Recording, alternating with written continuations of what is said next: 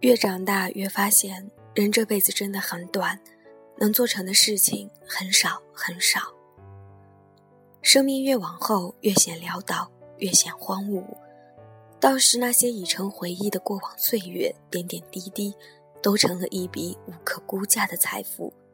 他们才是我真正活过的证据。生活太美好了，怎么过都是在浪费。也正是因为生活太美好了。随手打捞起的都是闪亮的珍珠。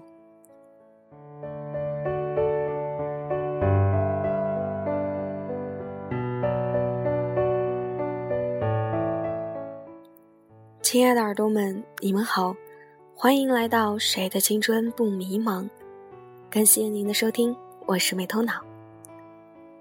今天要和大家分享的文章还是来自于古典老师的《拆掉思维里的墙》。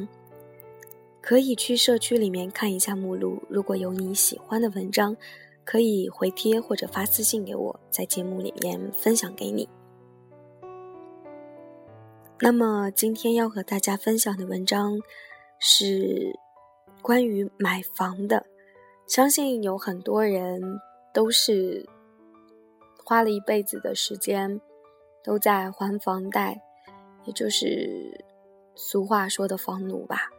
也有的人为了给孩子，尤其是男孩儿，嗯，找一个媳妇儿，然后会攒一辈子的钱，为了给他买一套房子。那么，但是在古典老师的眼中呢，可能买房对于他而言又有另一种含义了吧？所以今天想分享给大家。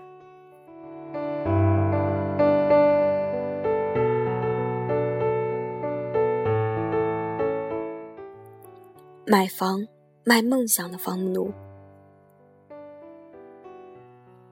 不管你在中国的哪一个城市，只要你还准备结婚，还有个工作，而且父母安在，那你或许想过这件事情：在这个城市里，我是不是要买房？怎么样才能买到房？什么时候买？父母出不出钱？因为你知道，要一提裸婚。都没有人愿意嫁给你。即使老婆愿意，他的家人呢？别人会怎么看？孩子以后怎么办？看看下面这个裸婚的故事。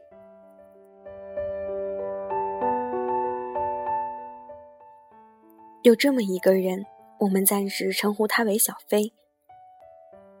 他二十一岁，从某名牌大学金融系毕业，在大城市找不到工作。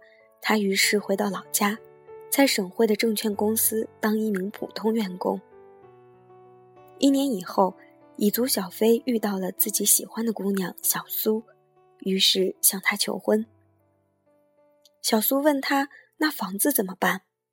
他说：“我才工作一年，加上大学时候赚了点钱，大概就攒下了十多万。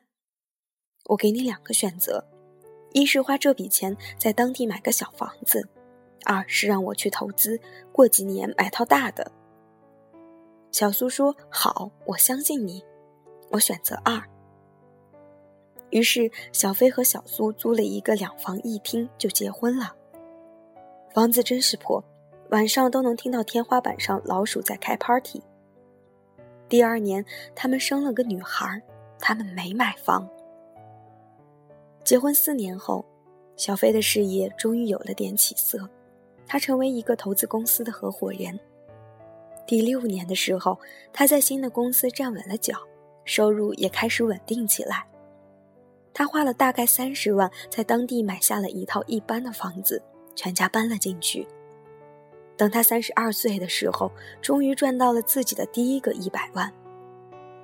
虽然朋友们都住上了更好的房子，但小飞也不准备用这笔钱来买更大的房子。他想继续做他的投资生意。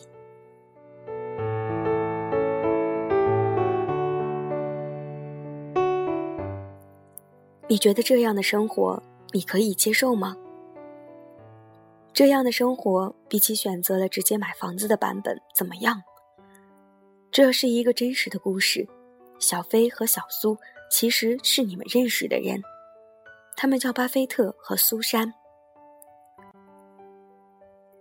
一九五一年，巴菲特在哥伦比亚大学毕业。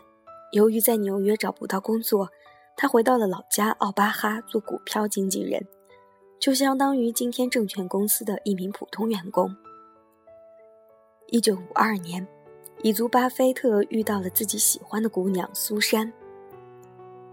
据说，老巴在结婚的时候跟他老婆说：“亲爱的，我现在给你两个选择。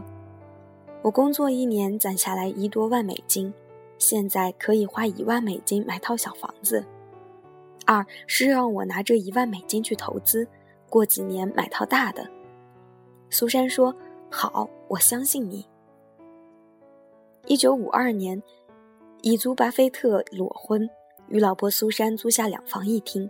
晚上都能听到老鼠在天花板上开 party。一九五三年，他们的第一个女孩出生了。一九五六年，租房子住了四年后，二十六岁的巴菲特成立巴菲特联合有限公司，开始创业。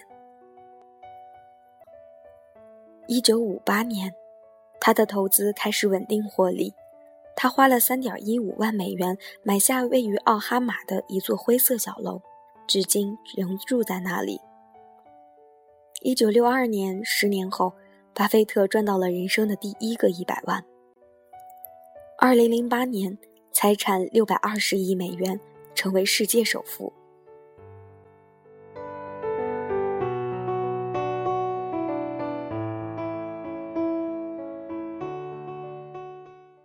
各位不见房子不撒儿女的中老年父母们，各位无房绝不裸婚的男男女女们，谁才是真正的股神？巴菲特的媳妇儿苏珊，他为巴菲特做了这一辈子最重要的一次投资决策，投资自己，而不是投资一套房子。如果当年苏珊选择的是买房子，估计巴菲特一辈子就废了，因为即使是股神这样的天才，也需要给个十年的发展时间呀。从职业发展来看，一套房子消灭一个巴菲特。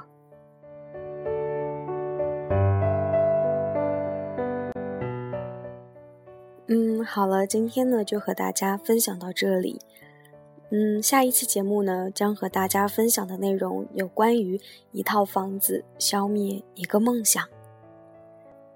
欢迎到社区去看一下我发的帖子，然后看一下是否有你喜欢或者关注的文章，然后发私信或者回帖子给我，我都可以在节目中分享给你的。那让我们下期节目见吧。